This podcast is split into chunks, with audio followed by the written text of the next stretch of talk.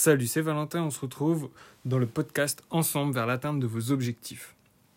Aujourd'hui, je vais te parler de comment j'ai appris à gérer mon stress grâce au sport. Alors selon moi, il y a quatre grands principes qui sont importants à retenir avec le sport pour apprendre à gérer son stress. Alors je vais te les énumérer tout de suite, on va, les détailler ensemble juste après. les quatre principes, c'est la compétition, l'entraînement, se mettre dans sa bulle et parler. Alors les deux derniers, ils sont euh, contradictoires, mais je vais t'expliquer pourquoi c'est important de savoir se mettre en contradiction quelquefois. Alors on va commencer par la compétition. Il faut savoir que j'ai commencé le sport très tôt. J'ai commencé le sport à l'âge de 4 ans. Et c'est ça qui m'a permis de mettre très tôt euh, à, à, devoir gérer mon stress. Parce que quand on fait des compétitions, on a peur d'être mauvais, on a peur d'être sorti du terrain par l'entraîneur. Et moi, je faisais du hockey sur glace et j'étais surclassé en plus. Donc ça veut dire que j'avais un petit niveau, mais ça faisait pas de moi une star. Forcément, l'entraîneur pouvait me, retirer du terrain ou bah, je pouvais forcément être mauvais. Quand on est petit, on n'est pas non plus euh, une grande superstar qu'on connaît comme Messi, Ronaldo, euh, Kobe Bryant, etc. Bon voilà, tu, te rends compte que très tôt je me suis mis dans la compétition et ensuite euh, j'ai fait de la compétition à plus haut niveau. Quand j'avais euh, à l'adolescence entre 14 et 18 ans, je suis allé au championnat de France, j'ai été sélectionné par la région pour faire la Coupe de France d'aviron. Donc voilà, pour moi la compétition c'est vraiment se mettre dans une situation de stress et devoir la gérer pour être bon. Donc forcément on est obligé d'apprendre sur le tas. Et vu qu'on est souvent en contact avec le stress, eh ben, euh, les, les autres choses de la vie, comme passer un entretien ou faire un oral, ça paraît tout de suite beaucoup plus simple à réaliser. Ensuite, il y a les entraînements. Ça va de pair avec la, compétition, mais les entraînements, c'est différent. C'est plutôt dans le sens où plus tu t'entraînes, plus tu vas te rendre compte que tu es bon. Et forcément, plus tu t'entraînes, meilleur t'es. Donc, c'est juste quelque chose qui te permet de relativiser, de dire, ok, moi je me suis bien entraîné, je me suis beaucoup entraîné, du coup je sais que je suis bon. Je sais que je vais y arriver, je sais que je suis bon.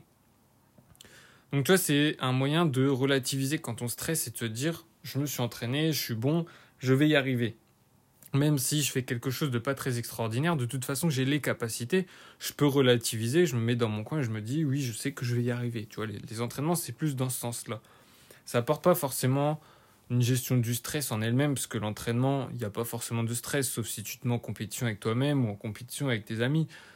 Mais euh, ça, ça revient à, un peu la, question juste avant, enfin le principe qui était énoncé juste avant. En trois, pour moi, il faut se mettre dans sa bulle. Ça, c'est la, technique que j'aime utiliser, moi, pour me concentrer et me vider de mon stress, c'est me mettre dans ma bulle, je me, mets dans, je me mets dans un coin tout seul et je commence à, à réfléchir, à repenser à toutes les compétitions que j'ai faites, à toutes les épreuves que j'ai passées dans ma vie, à tous les moments où j'ai réussi à gérer mon stress. Et euh, bah, tout simplement, je me dis que ça va le faire. Je relativise avec les entraînements qu'on a vus juste avant. Je peux me mettre dans mon coin et me dire, là je suis concentré, je suis fermé et je respire comme j'ai envie de respirer pour que ça me relaxe. Donc très lentement, avec de grandes inspirations et en même temps je me concentre. Comme ça, ça glisse tout seul. Et vu que je suis dans ma bulle et dans mon coin, il n'y a personne qui vient me déranger avec des commentaires négatifs, des... des je sais pas, tout, tout ce qu'on peut, vous, vous savez, tout l'entourage qui peut être négatif avec vous et vous, quand vous êtes dans votre bulle, vous êtes imperméable à ça et ça vous rend meilleur. Ensuite, pour gérer son stress, il y a parler. Alors c'est contradictoire avec le fait de se mettre dans sa bulle, mais parler, ça peut être bien dans différents moments. Même si on s'est concentré et qu'on s'est mis dans sa bulle, si on a des coéquipiers, eh ben c'est pas mal de leur parler, de leur dire, ben, tu vois, moi là, je suis stressé.